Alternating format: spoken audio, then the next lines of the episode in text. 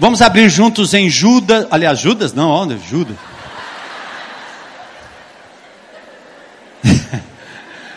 Eu estou pensando no fogo amigo, né? Apanhar dos caras lá de fora é bom, agora apanhar de gente aqui dentro do seu lado é igual Judas. Não é Judas, é Jonas. Capítulo 4, vamos ficar em pé?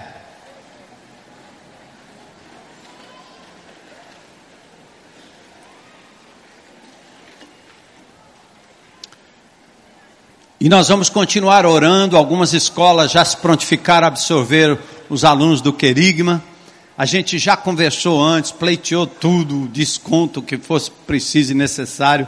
Não sei como é que vai ser conduzido aí, mas vai dar certo. Então, senhores, se você tem filho no querigma, papai, louve ao Senhor e tenha certeza que o Senhor não vai desamparar. Ele começou uma obra na vida do seu filho, ele vai continuar. E um dia, quem sabe esse querigma social se transformará em algo muito maior, não para nós, para a próxima geração. Jonas é aquele profeta teimoso que recebeu um chamado para ir pregar para os inimigos. E ele disse: Vou não. Porque se eu pregar e eles se arrependerem, eu vou ficar muito chateado. E Deus usa a natureza cria uma emboscada para o profeta, ele vai no fundo do abismo, pede socorro, Deus livra ele de uma forma extraordinária, põe ele de volta na praia e diz: E agora, Jonas, vai ou não vai pregar? Vou, Senhor, eu vou. Ele foi e pregou em Nínive, capital da Síria. Só que aconteceu o contrário, ele achava que os caras não iam se converter. Traficante não se converte, bandido não se converte, raça ruim, aquele meu vizinho, não vai se converter nunca. Aliás, eu queria que ele fosse mesmo é queimar no fogo, não sei da onde. Jonas prega, e a mensagem é assim, ó: 40 dias eu vou destruir, Deus vai destruir Nínive. A mensagem não era de o amor de Jesus, não era não. Era uma mensagem do tipo: vocês estão lascados. 40 dias mais vocês vão ser destruídos. Ele pregava, acho que com a satisfação, não é não? 40 dias vocês vão para cadeia o Sérgio Moro vai pegar vocês aqui 40 dias. O que aconteceu? Eles se converteram. Arrependimento geral. E aí, quando isso aconteceu, o que é que Jonas fez? Jonas, porém, verso 1 do capítulo 4, ficou profundamente descontente com isso e enfureceu-se. Ele orou ao Senhor Senhor, não foi isso que eu disse quando ainda estava em casa? Foi por isso que me apressei em fugir para Tarsis. Eu sabia que tu és Deus misericordioso e compassivo, muito paciente, cheio de amor e que prometes castigar, mas depois te arrependes. Agora, Senhor, tira minha vida, eu imploro, porque para mim é melhor morrer do que viver. O Senhor lhe respondeu: Você tem alguma razão para essa fúria? Jonas saiu e sentou-se num lugar a leste da cidade, ali construiu para si um abrigo, sentou-se à sua sombra e esperou para ver o que aconteceria com a cidade. Então o Senhor Deus fez crescer uma planta sobre Jonas para dar sombra à sua cabeça e livrá-lo do calor, o que deu grande alegria a Jonas. Ah!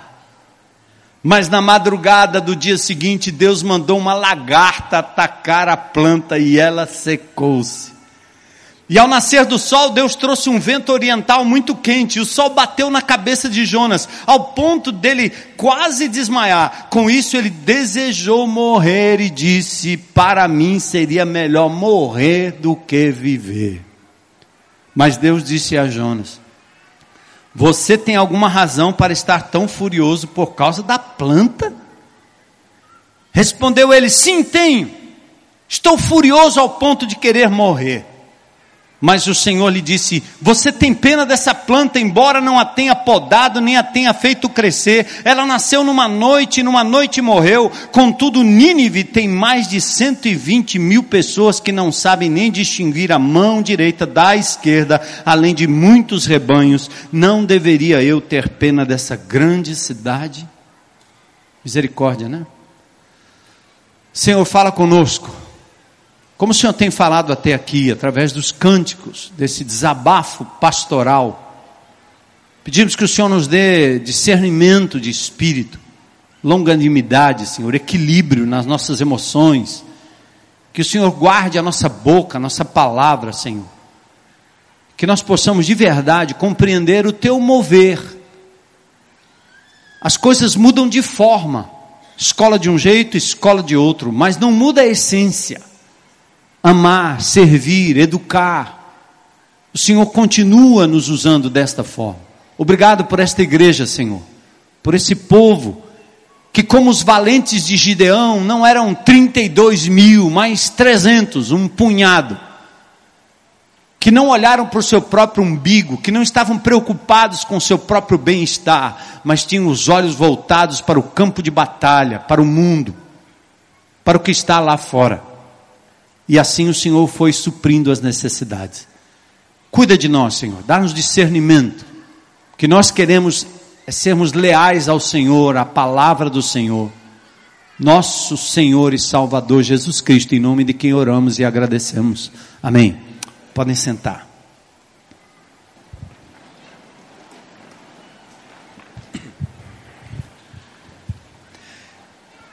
Israel foi chamado como povo para ser luz para os gentios. O livro de Isaías fala disso várias vezes. Mas parece que o povo de Israel, muito parecido com Ló, queria um lugar de conforto, enquanto Abraão peregrinava em tendas e foi logo chamado a sair da sua tenda, sair da sua casa, sair da sua parentela e ir para um lugar desconhecido.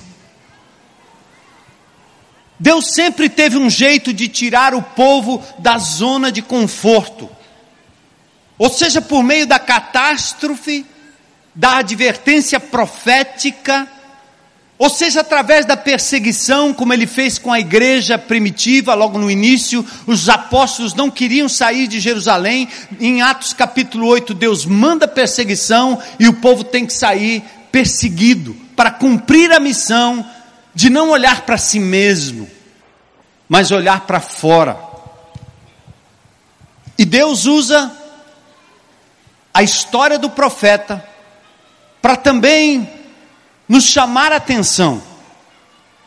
Nosso profeta foi convocado a advertir a capital da Assíria, mas ele preferiu fugir para Tarsis, 3.500 quilômetros de Jope, tentando fugir da missão, não querendo que os seus adversários, que os seus inimigos, que os estrangeiros, que os desconhecidos conhecessem o amor de Jeová, do Senhor dos Exércitos. Mas, apesar da fuga, Jonas foi amado por Deus. Um Deus assim carinhoso, que vai lá e pergunta, e que diz: Por que, que você está pensando desse jeito? Por que, que você está zangado? Por que, que você está zangada, minha irmã? Por que, que você está olhando para o seu próprio umbigo, sua própria vida, seu próprio bem-estar? É justo isso? Olha que Deus maravilhoso, Deus misericordioso que nos confronta através da palavra. Então Jonas foi amado a ponto de ser novamente chamado por Deus para ir pregar de forma obediente.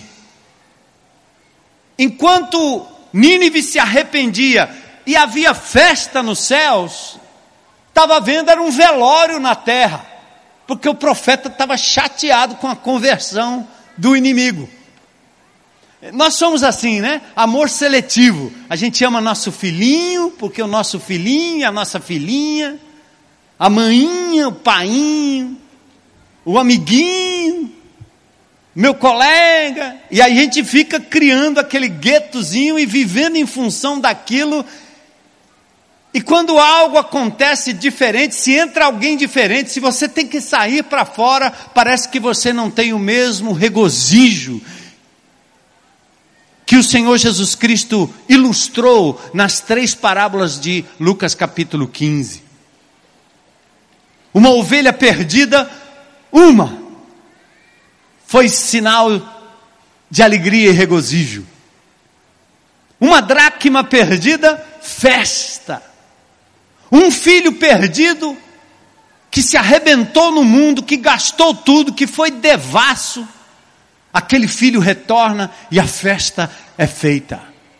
Mas quem está aqui em casa, tudo certinho, bonitinho, vivendo de acordo com o que reza a igreja, a Bíblia, a obediência, ele, ele, ele não tem condições de se regozijar com o arrependimento do desgraçado jovem que voltou para casa arrependido depois de ter feito tanto mal a si mesmo e desejar a morte do seu pai.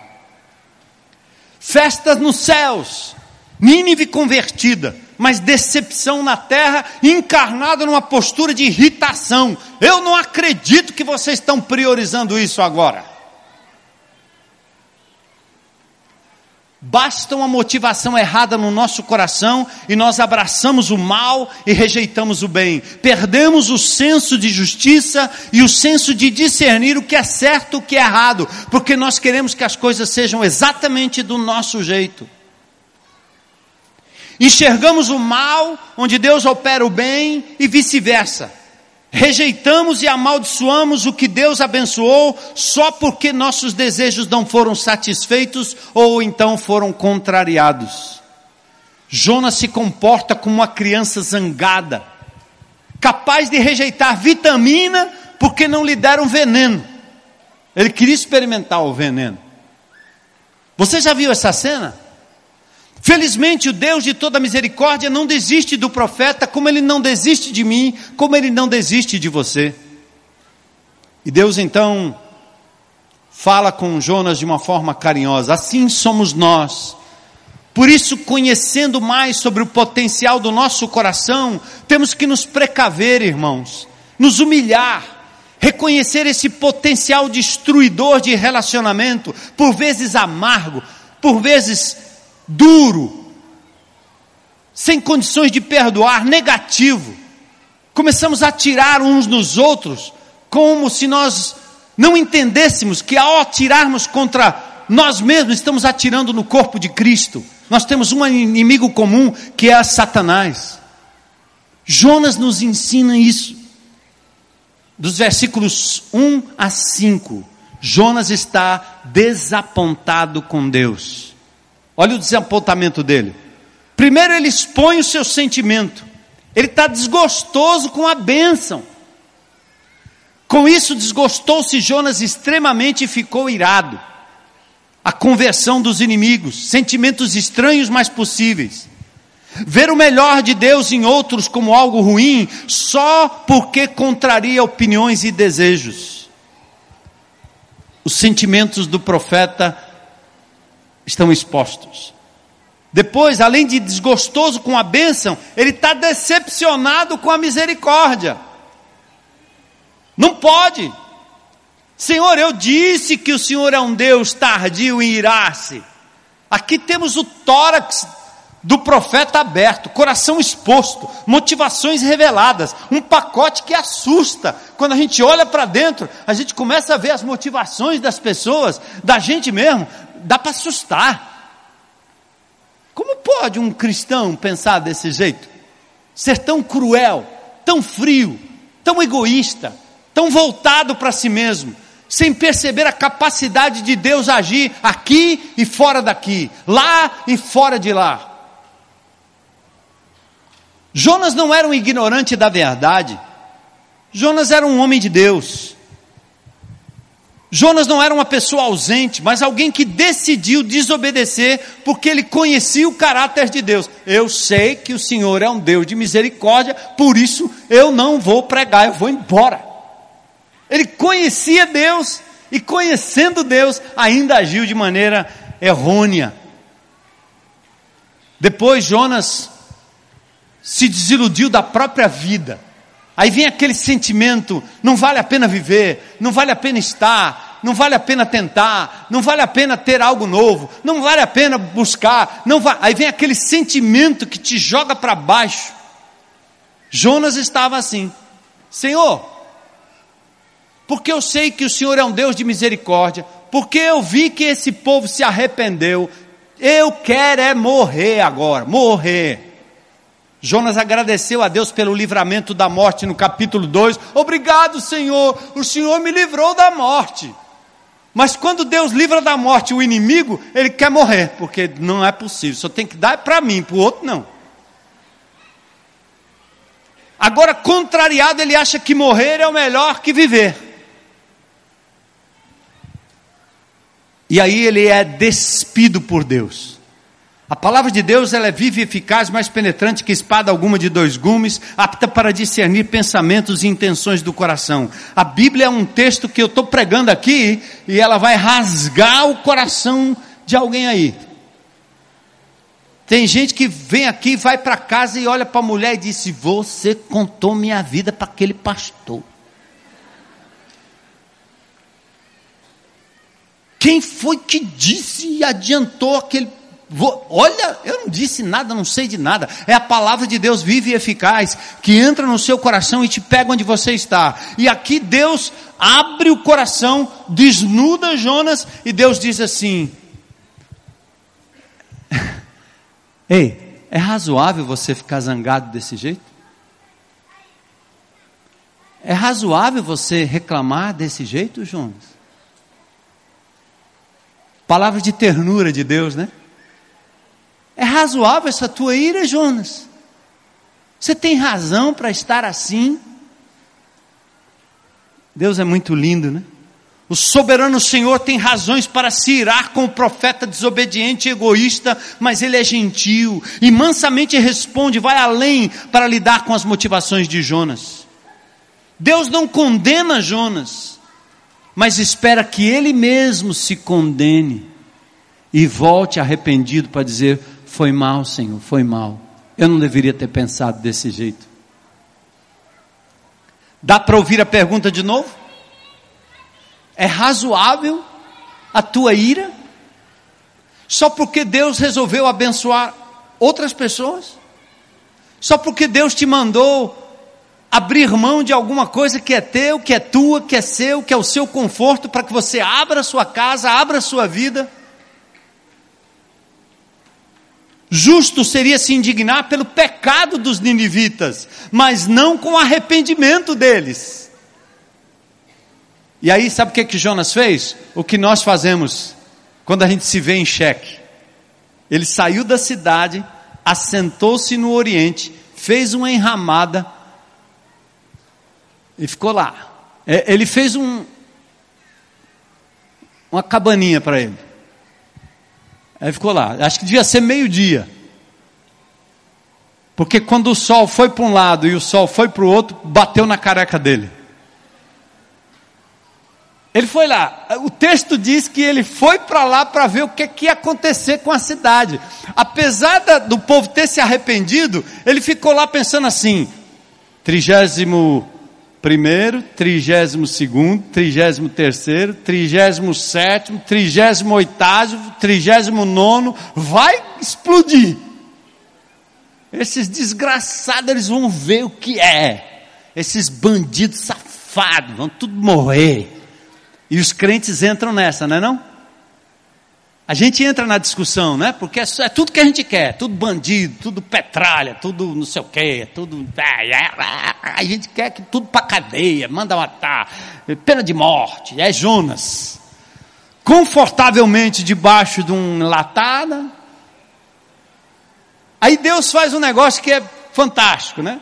Porque se ele fez a, a, a cabaninha dele e agora o sol começa a baixar, bate na cabeça. Deus faz com que uma árvorezinha cresça, cresça, cresça, cresça, cresça, cresça. Ele fez sombra. Aí Jonas está dizendo: olha que legal, eu estou bem aqui. Aí ele diz assim: graças a Deus, oh Senhor maravilhoso, glórias ao teu nome. Cantarei hinos de louvores ao teu nome. O Senhor é bom, o Senhor é maravilhoso. O sol não está batendo na minha cabeça. Aí Deus manda um vermezinho, o verme vai lá, a lagarta, come o negócio, o sol começa a bater de novo. Eu quero morrer, não é justo, porque Deus está me afetando puro, puro, puro egoísmo, parecido comigo, parecido com a gente, não é não? Gente, tem uma coisa que me vem sempre à mente. Presta atenção. Na medida que você pensa nos outros, na medida que você abençoa a vida de outros, na medida que você vai ao encontro das necessidades dos outros, Deus cuida de você. Não é o contrário. À medida que você abre a sua casa, abre a sua vida, na medida que você se doa, na medida que você se dá, na medida que você entrega, na medida que você serve, na medida que você exerce misericórdia, amor, justiça, Deus cuida de você. Você acredita nisso? Foi fraquinho esse amém, mas tudo bem. É, tá bom. Amém. Está ouvindo aí, né, Senhor? Eu, não é para mim. Sei não. Eu quero é a bênção para minha vida, para minha família, para os meus, meus amigos, meu grupo, que eu conheço há 200 anos, como churrasco com eles. É, um dia eu sentei com o meu GL, nós temos um GR e temos um GL. Aí o pessoal disse, ah, mas podia ser diferente, porque ah, antigamente nós tínhamos os grupos pequenos que nós virávamos amigos, aí a gente saía junto, a gente ia para o negócio, a gente ia para a praia e fazia churrasco, amizades antigas. Eu olhei para eles e disse assim, para eles disse assim, ei, eu não estou aqui para ser seu amigo, não, não estou aqui para fazer amiguinho, não. Eu estou aqui para fazer discípulo de Jesus, que vai levar muita peia, porque andar nesse mundo mal e viver nesse mundo mal. E eu quero que eles façam discípulos que vão embora, que seja como filhos que você cria no começo e depois diz: "Vai, meu filho, que eu não aguento mais lhe sustentar". Porque nós ficamos na, amém, né? Pode aplaudir Jesus. Porque nós ficamos nessa simbiose, não é não? Ô oh, meu amigo, eu ligo para você, você liga para mim, você vai em casa, nós vamos juntos, vamos para casa de praia. Grupo pequeno. Não é grupo pequeno isso, isso é um grupo de amizade. E não é proibido ter amizade. Mas você não pode fazer daquilo, da sua missão aqui na terra um momento de amizade, porque você cerca e fica como Jonas. É só nós. Bom, Jonas desapontado com Deus, a alegria virou indignação, e agora vem o confronto que revela a incoerência no versos 9 e 10. É razoável a tua ira por causa dessa planta? Ele disse: é razoável, até eu quero morrer. Percebe que Deus deixa a gente ser meio escrachado, né? Ele, ele, ele sabe o coração. Você pensa e não fala e pensa que Deus não sabe. Você pensou, meu amigo. Você pensou, minha irmã, e Deus sabe, então é melhor confessar mesmo. É razoável, Jonas disse, é razoável sim. Eu quero é morrer. E o Senhor disse: Você tem compaixão da planta que não lhe custou nada, você recebeu, Deus lhe deu, eu lhe dei. E você não é capaz de ter compaixão de Nínive, daquelas pessoas. O confronto revela a incoerência do profeta. E nos versos 11 nós terminamos aqui. Há um confronto com a misericórdia divina. Se você tem pena de uma planta que estava lhe beneficiando, que você não você não fez nada para ela crescer. Não foi você que deu vida a essa planta. Você recebeu de graça amor, salvação, vida eterna paz, família, filhos, recursos. Eu te dei. Como é que você não é capaz de ter misericórdia daqueles que tanto precisam, quando aquilo que você recebeu foi pela graça? Deus quer demonstrar para o profeta no verso 11 que pessoas valem mais do que coisas. Misericórdia e compaixão não escolhem pessoas, não privilegia parentes nem amigos. Se Jonas foi capaz de ter misericórdia de uma planta, será que Deus não pode ter misericórdia de pessoas que não têm discernimento das coisas espirituais? Deus quis revelar a Jonas sua graça, sua misericórdia. Ele quis revelar, revelar a sua misericórdia, seu amor que não é seletivo ao profeta desobediente. Deus Deus quis revelar aqui que Ele é soberano, que Ele é dono da criação, Ele é dono do tempo, Ele é dono das circunstâncias. O que Ele abre, ninguém fecha. O que Ele fecha, ninguém abre. Deus é soberano, gente. Vamos aprender com isso. E colocar a nossa vida, nosso ministério, a nossa igreja, em favor do alcance dos perdidos. Ter misericórdia de quem nada tem. Defender a causa daqueles que não têm condições de se defender. E Deus nos colocou aqui numa comunidade, colocou a gente no Dendê, colocou a gente no Curió, colocou a gente em tantos outros lugares, na Aerolândia, como eu vi uma postagem de um grupo na Aerolândia fazendo um trabalho fantástico ali no, nos arredores da sua, da sua casa. Tira os olhos de você mesmo, e o Senhor vai cuidar das suas coisas. Deus quis revelar sua graça e misericórdia ao implacável, duro e desobediente profeta. Deus quis revelar sua soberania como criador, sustentador e controlador de todas as coisas. Deus está no controle. A natureza se submeteu em todas as instâncias, até mesmo os descrentes e pagãos se submeteram a um mover de Deus naquele navio Enquanto aquele que foi o alvo do amor, do cuidado, do investimento e do perdão de Deus se mostrou o que? Amargo, egoísta, insensível ao plano de Deus. A conversão de Nínive e a celebração da graça, ele se tornou insensível. Jeremias capítulo 9, versos 23 e 24, o texto diz assim: Assim diz o Senhor: Não se glorie o sábio na sua sabedoria, nem o forte na sua força, nem o rico nas suas riquezas, mas o que se gloriar, glorie-se nisso, em me conhecer, saber que eu sou o Senhor e faço misericórdia, juízo e justiça na terra, porque destas coisas me agrado, diz o Senhor.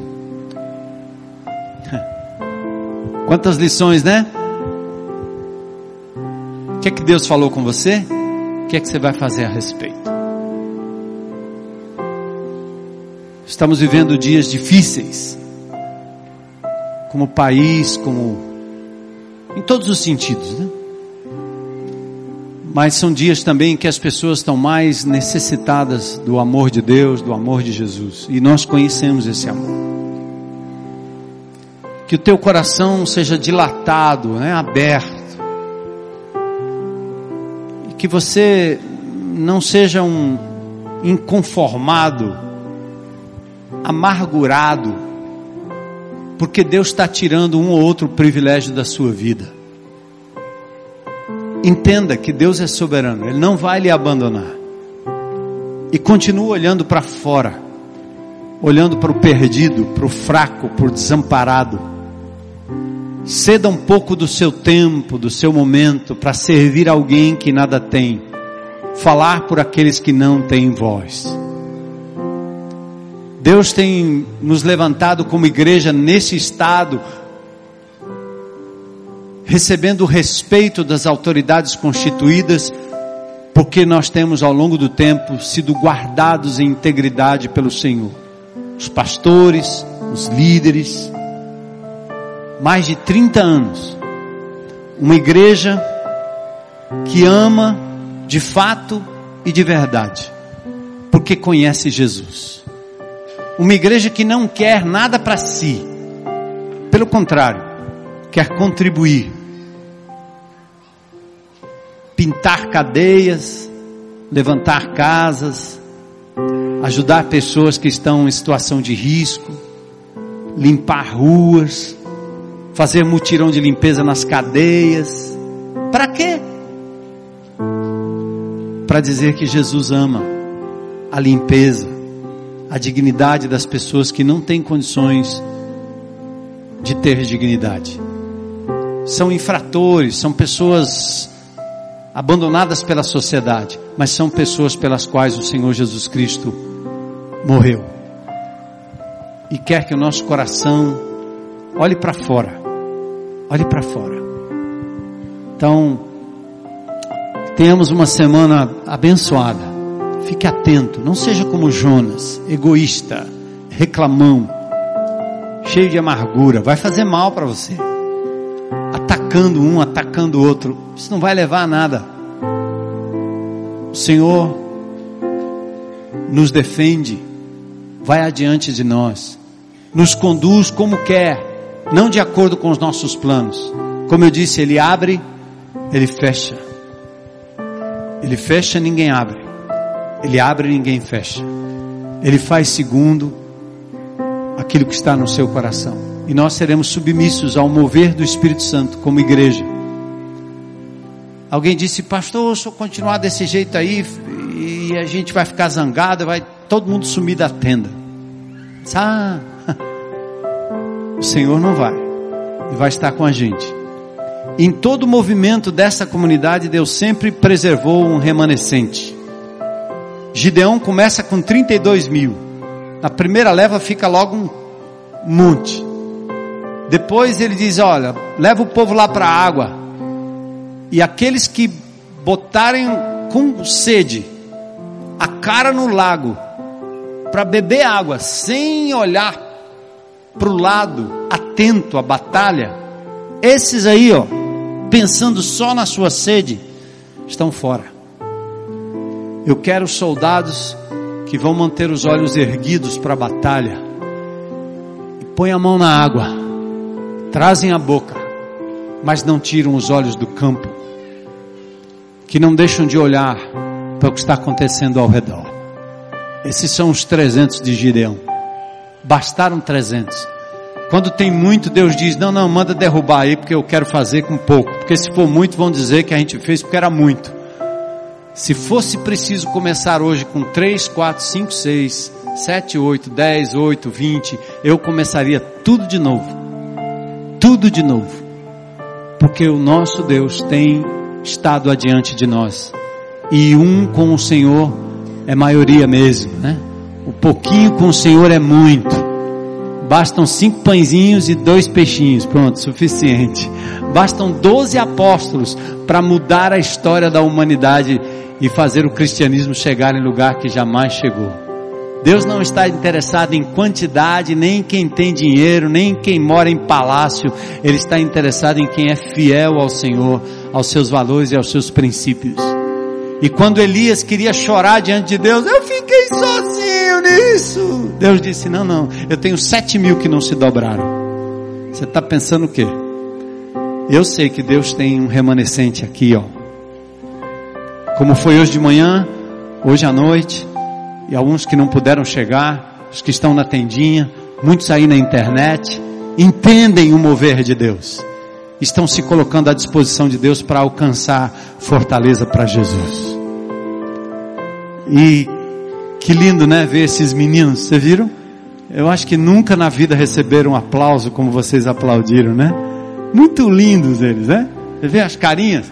Tem um aí que canta que você pensa que ele já canta na, no Raul Gil. Não é não. É? A Heloísa estava dizendo para mim, eles estão andando tão perto da gente que parece filho de barão, né? Mas não é não. Pessoas simples da comunidade aí. As histórias só Deus sabe. E tem muitos outros, muito mais. São só representantes de um grupo maior. E nós vamos continuar investindo para a glória de Deus na vida desses meninos, que serão os futuros missionários do Senhor, os futuros enviados. Amém? Glória a Deus.